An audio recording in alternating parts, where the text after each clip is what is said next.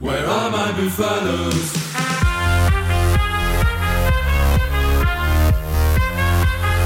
Bonjour et bienvenue dans Des molles et débats. Comme tous les dimanches, on se retrouve pour parler de, de rugby, pour, pour débattre concernant votre, votre week-end de rugby. On achève ensemble cette phase de poule de Champions Cup. Et pour en parler avec moi, on retrouve Marc Duzan. Salut Marco. Salut Baptiste, salut Nico.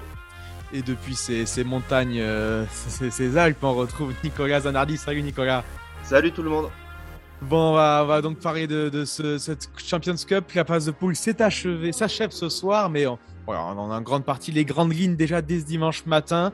On va commencer avec l'enseignement du week-end, le bilan de cette, euh, de cette phase de poule qui est vraiment pas brillant côté français. On va commencer par parler de, de l'ASM, tiens Nicolas, parce que c'est un petit peu l'actualité chaude. C'était les, les, premiers pas de Christophe Furios, qui a quand même été très discret Ouais. cette semaine, puisque ce n'est pas des premiers pas en Auvergne, il est en Afrique du Sud. Plus que discret, oui, ces- à ces 9000 km, on, on- fait ce qu'on peut. Non, il a ça. été bah, évidemment présenté à la presse, il a eu ses premières réunions avec euh, Didier Retire, Jean-Michel Guillon et puis, et puis quelques visios quand même avec le staff euh, en place. Il a été présenté à ses joueurs par visioconférence aussi, mais euh, il a été consulté vite fait sur la composition d'équipe, mais il n'a pas voulu s'en mêler honnêtement de ce match-là. Le, groupe, par contre, en a profité pour faire un voyage, se ressouder un petit peu et se recentrer loin de l'atmosphère peut-être un peu pesante à Clermont en ce moment.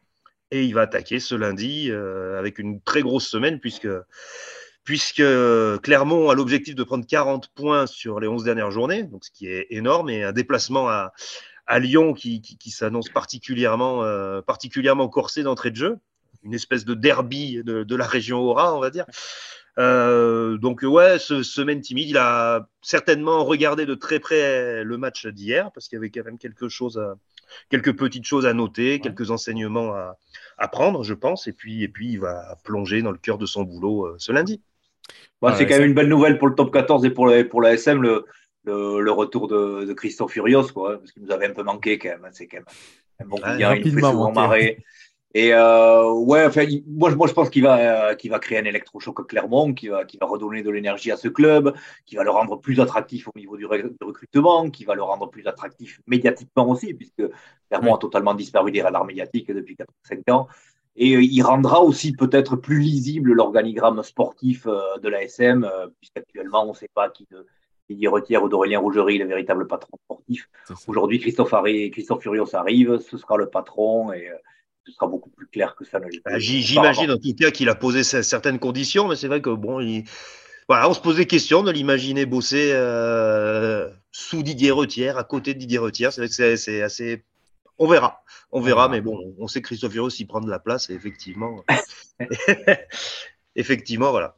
Et voilà, puis, il, il est, il est aussi animé d'une sacrée revanche personnelle. Je l'écoutais parler ce matin sur, sur RMC dans les grandes gueules. Euh, il a été meurtri, touché, blessé. Euh, il n'a pas compris la, la, la décision de Laurent Marty. Et, et voilà, il veut, il veut, il veut replacer euh, Clermont, euh, Clermont au sommet, même si, attention, il aura pas, à Clermont, il n'a pas l'effectif qu'il avait à l'UBB. Bien ça. sûr que non, mais ce qui est intéressant à Clermont à noter, c'est que c'est officiellement la fin de l'ère, on va dire, euh, Cotter, Azema. Voilà, il y avait une espèce de continuité. Verne Cotter, Azema qui était son adjoint, puis Gibbs qui avait été l'adjoint de- de- de- des deux autres. Euh, Voilà, il y avait une espèce de continuité. Là, euh, voilà, il y a une rupture. Ça y est, dans le staff, il n'y a plus personne qui a bossé sous les ordres de, de, de Cotter ou Azema. C'est une nouvelle ère, clairement, qui, qui s'est enclenchée à la SM.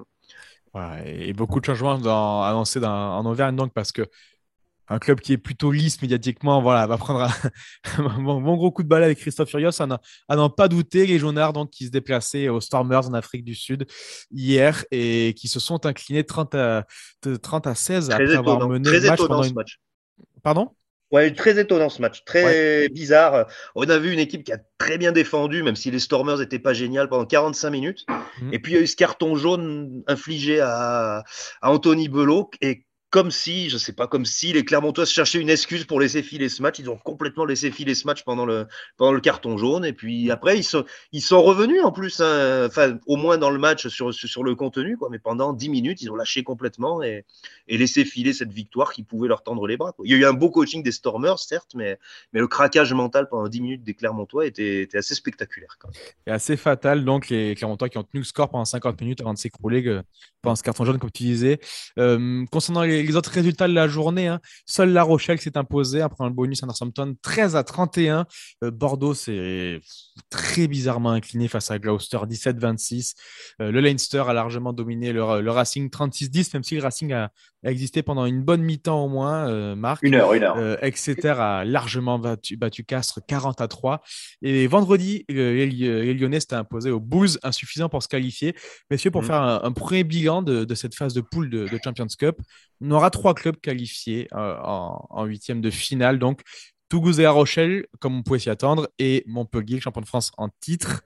Euh, Marc, c'est quand même insuffisant. À l'époque, quand c'était que la Coupe d'Europe, on avait et que des quarts de finale, on avait souvent trois clubs français sur huit. Là, on fait 3 sur 16, c'est trop juste. Ouais, c'est décevant, mais ça prouve trois choses. Un, que l'arrivée des, des, des, franchises sud-africaines a quand même resserré la compétition. Deux, que la plupart des clubs, des clubs français se cognent totalement de la Champions Cup.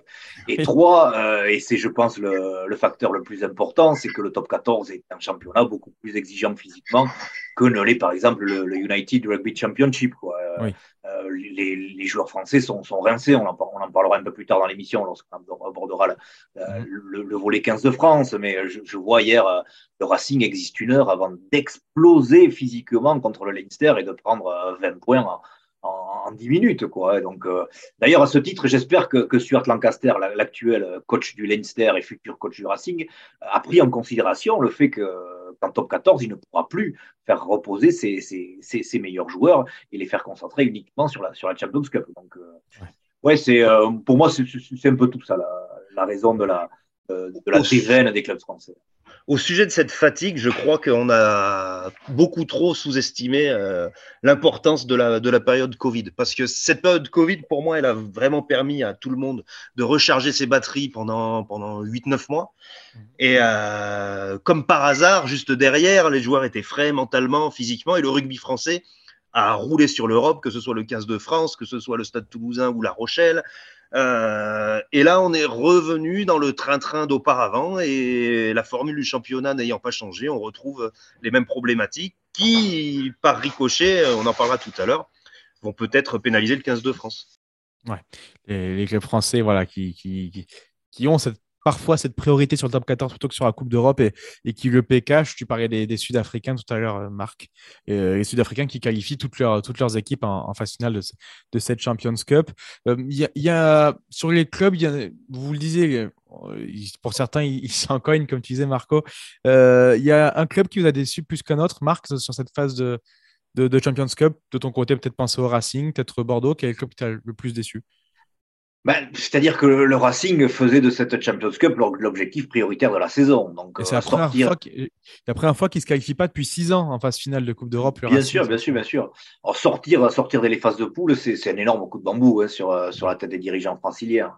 Néanmoins, euh, quand Laurent Travers parle de poule de la mort, je suis, je suis enclin à lui donner raison. Parce que les Harlequins, c'est quand même un sacré gros morceau, euh, contrairement à ce que les gens croient, parce que les, ils étaient champions d'Angleterre il y a encore deux ans. C'est une équipe à la fois joueuse et plutôt costaud devant. Et puis le Leinster, bon, on en a parlé du Leinster, hein, c'est intouchable, increvable, invincible. Et ouais, le, c'est décevant pour le Racing, mais le Racing dans l'état ne pouvait, ne, pouvait pas faire mieux. Le Racing est encore dans une saison de transition et, et je pense que j'ai bien peur que les dirigeants franciliens aient encore fait une croix sur la, sur la saison en cours. La saison à venir. Euh, la saison en cours, la saison en cours, et qui, se projette déjà sur, l'après, sur l'arrivée de Stuart Lancaster et, et, sur, le renouveau annoncé. Nicolas, ton, ton avis Bordeaux, petite déception quand même. Bordeaux, ouais, quand même, quand même.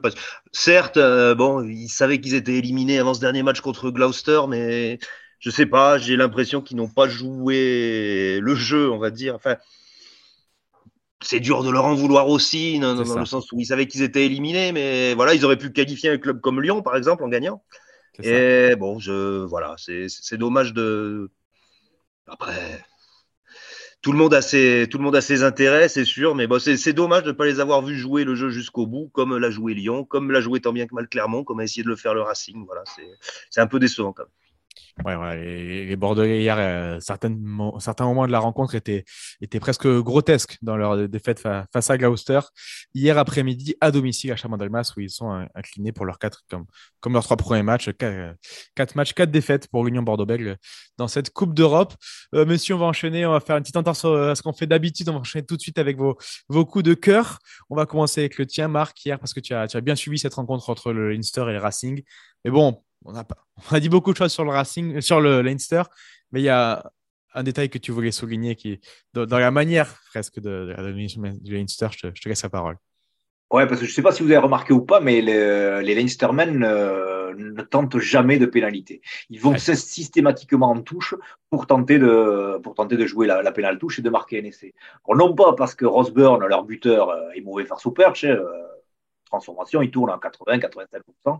Rosberg en l'absence de, de, Johnny Sexton, mais parce qu'il considère que marquer 7 points, c'est plus, ça, ça, vaut mieux que d'en que, que marquer 3.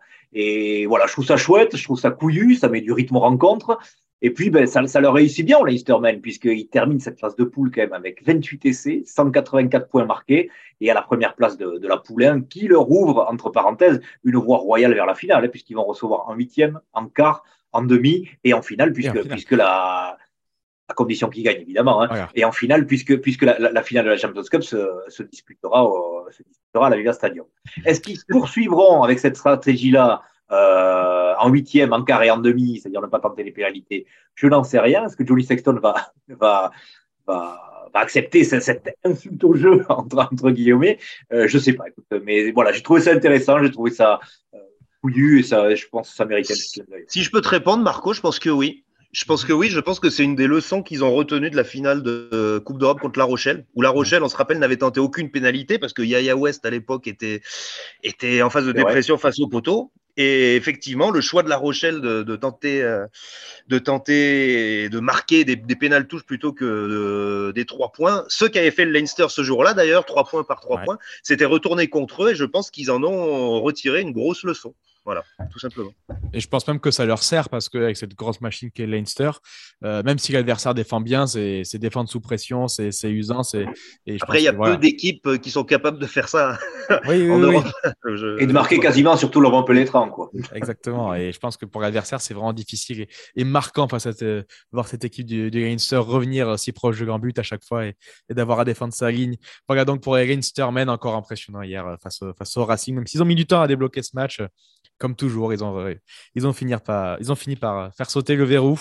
On va passer à ton coup de cœur, Nicolas. Euh, voilà, c'est pour un international ouais, français. Ça peut être un coup de gueule aussi, ça dépend ça peut être un coup de gueule aussi. c'est pour Demba Bamba, le pilier lyonnais. Ouais. Oui, oui, mais qui est revenu de, de blessure il y, a, il y a trois semaines maintenant. On se souvient que après avoir joué les deux tests au Japon avec euh, une blessure au genou, il était rentré en club euh, pendant l'été et et avait décidé de se faire opérer, une opération un peu, un peu risquée au cartilage du genou pour pouvoir défendre ses chances pour la Coupe du Monde. Il y avait eu un petit pataquès médiatique, on s'était un peu renvoyé la balle euh, entre le staff du 15 de France et celui des Bleus. Euh, Est-ce que c'est pour ça qu'il n'était pas dans la liste? Je pense pas, honnêtement, même s'il y a d'autres blessés qui, mmh. qui en font partie. Mais en tout cas, Demba Bamba, depuis qu'il est revenu, il, est, il semble vraiment débarrassé de ses pépins physiques et il est excellent. Il est excellent sur ses points forts, c'est-à-dire qu'il est toujours aussi tonique, il prend des ballons, il avance, il fait avancer toute son équipe. Mais en plus, il est performant en mêlée fermée, ce qui n'était pas toujours le cas avant. Et euh, le 15 de France a annoncé une liste euh, avec trois piliers droits pour le prochain rassemblement, alors que d'habitude, ils en prennent plutôt quatre. Ouais. Je, je, ne sais pas pourquoi. Ils ont, ils ont certainement des, des raisons, mais je pense que dans un futur relativement proche, il ferait bien de se repencher sur la candidature de, de Bamba, qui semble vraiment retrouver son meilleur niveau. Et Bamba à son meilleur niveau, c'est quand même un des gros clients de notre championnat et de notre rugby. Surtout qu'on ne sait pas trop dans quel état sera Vini Antonio après son entorse du genou. Un, pro un, profil intéressant et assez dévastateur hein, quand il est en forme de Bamba, mais on le sait, il n'est pas convoqué dans les 42, mais ses, ses listes désormais ouais, fluctuent énormément, changent toutes les semaines, et peut-être que le staff attendait juste une grosse performance du Lyonnais pour le rappeler en bleu, et personnellement, je ne serais pas étonné de, de le voir après euh, d'ici quelques, d'ici quelques semaines en bleu, pendant, au moins en cours de tournoi. Voilà pour le, pour le Lyonnais qui a, qui a fait un très bon retour avec, avec son équipe du Loup et qui s'est donc largement imposé face aux Bulls pour le quatrième. Ouais, puis bah, pour parler du Loup, un, un tout petit peu, on s'aperçoit que quand il y a Bamba, quand il y a Tuizova, quand il y a Tofi Fenua, quand il y a tous les tontons en même temps, bizarrement, le, le, le, contenu des matchs n'est pas tout à fait le même. Donc, euh, sachant qu'il y a encore Nignashvili, Couillou et Arnaud Botta sur le carreau en ce moment, il peut y avoir une fin de saison plutôt sympathique le jour où, où tout le monde sera sur le terrain.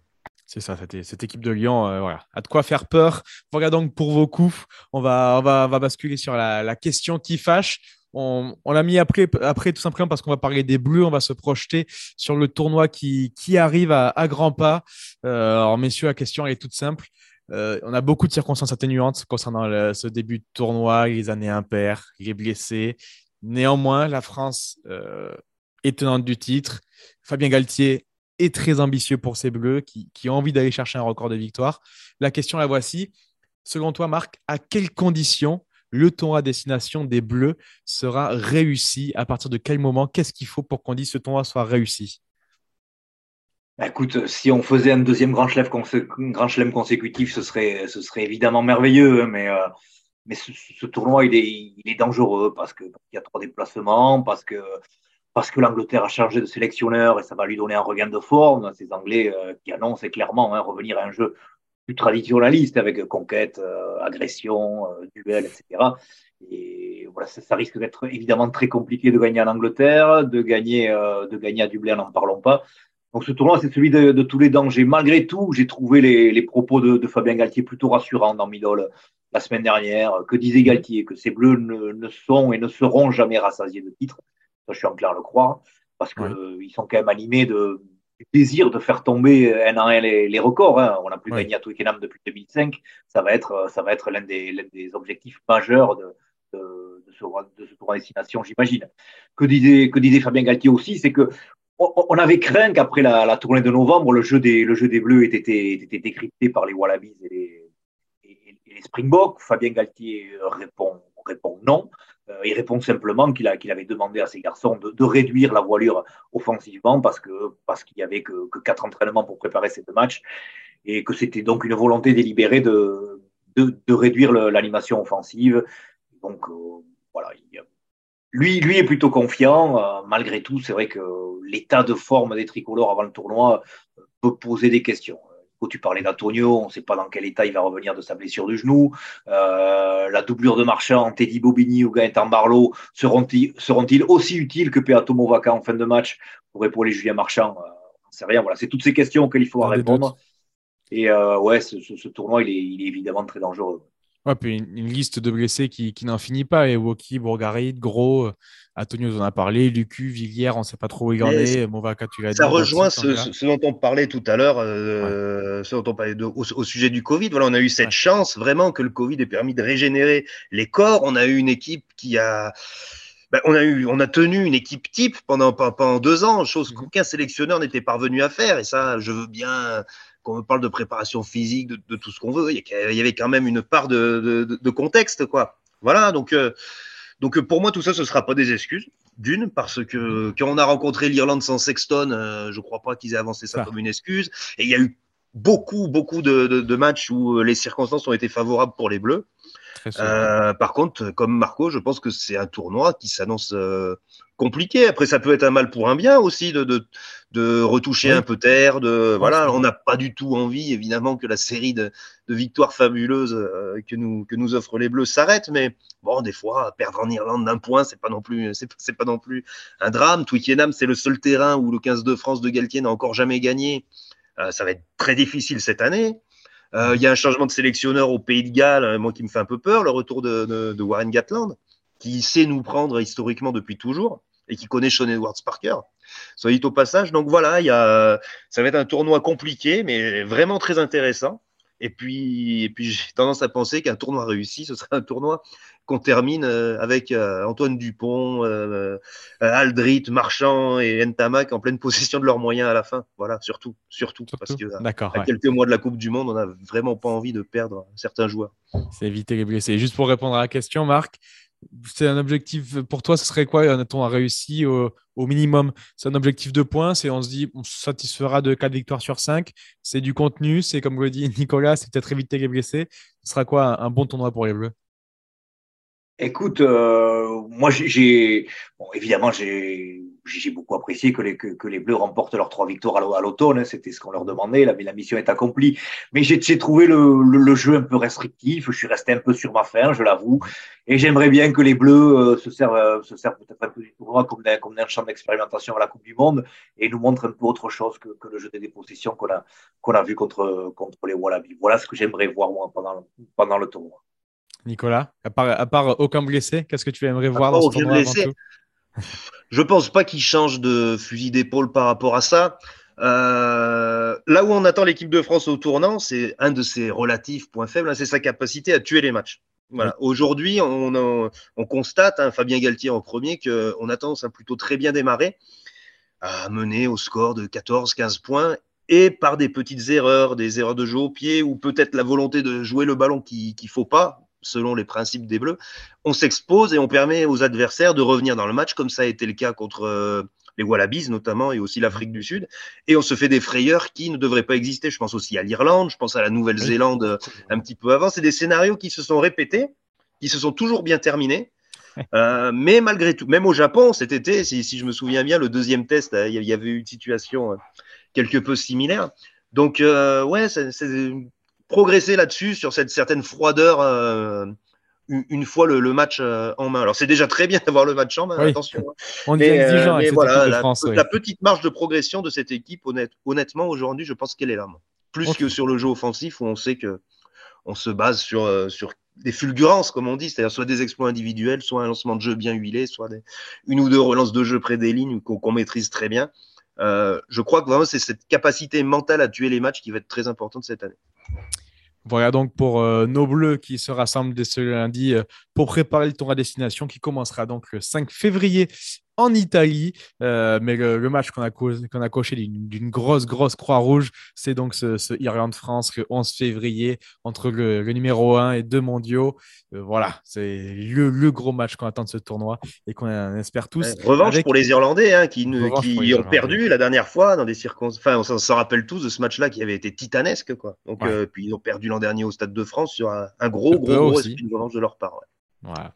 Euh, un match qu'on attend vraiment avec, euh, avec impatience donc entre, entre les Irlandais et les Français. On va revenir à la Coupe d'Europe parce que, enfin, Champions Cup, pardon messieurs, parce qu'elle n'est pas terminée pour ce week-end. Il reste quelques matchs. Le prono va concerner le dernier match français qui aura lieu à 16h15 avec le Stade Toulousain qui reçoit le Munster.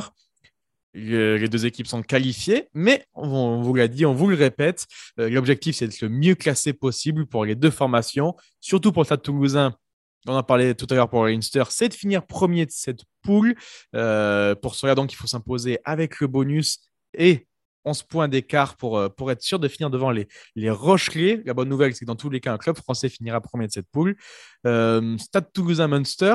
Nicolas, est-ce que tu sens les Toulousains capables de gagner, mais surtout d'obtenir cette première place? Alors, de, oui, de gagner, d'obtenir le résultat voulu, je suis sûr qu'ils s'en sont capables. Après, le faire en sachant euh, les, les, conditions à remplir, on sait que c'est beaucoup plus compliqué. Il y a la jurisprudence France-Écosse, vous vous en souvenez, il y, a, il, y a, il y a, quelques mois, ou pour, pour, ne pas dire années maintenant. Il y a deux ans. Euh, quand on sait qu'il faut marquer bonus offensif, plus on se etc., on peut se polluer un petit peu l'esprit et oublier que d'abord il faut gagner.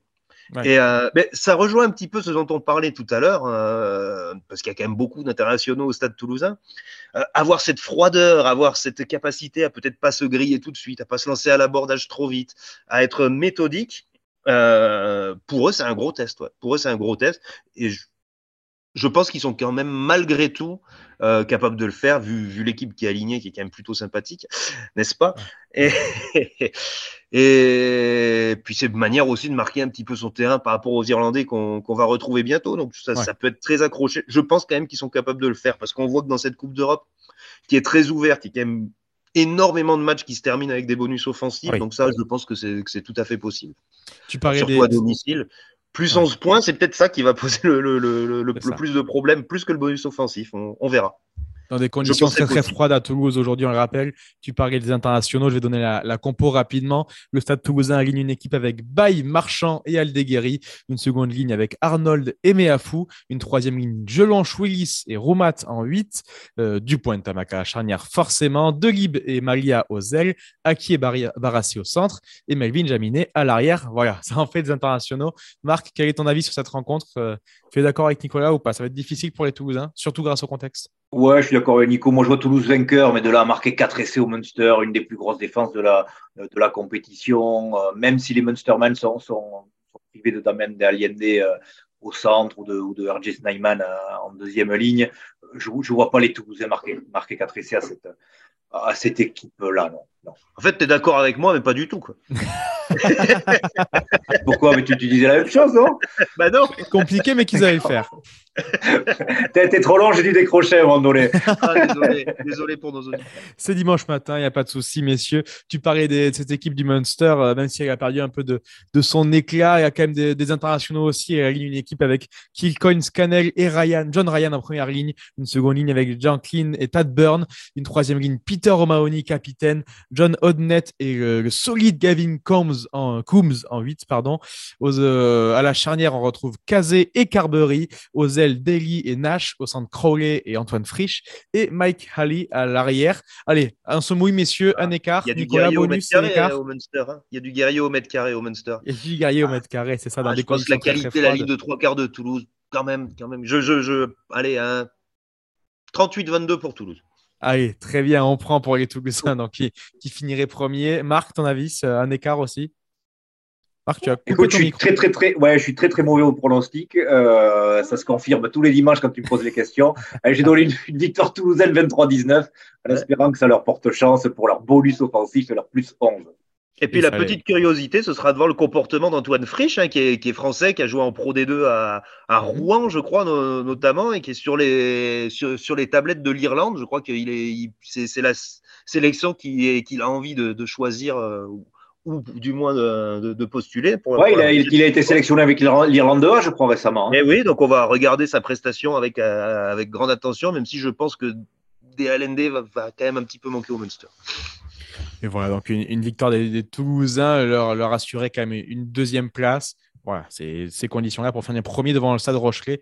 Mais avec une victoire, voilà, nous Français, on se contenterait, on serait très content de ça avec dans cette poule deux clubs français aux, aux deux premières places. Merci beaucoup, messieurs. Avec grand plaisir, Baptiste, comme Merci, d'habitude. merci. Baptiste, merci Nico. Merci à vous les auditeurs pour votre fidélité à l'émission. Bon dimanche à tous avec Rugby Rama et MidiOlympique.fr. Au revoir.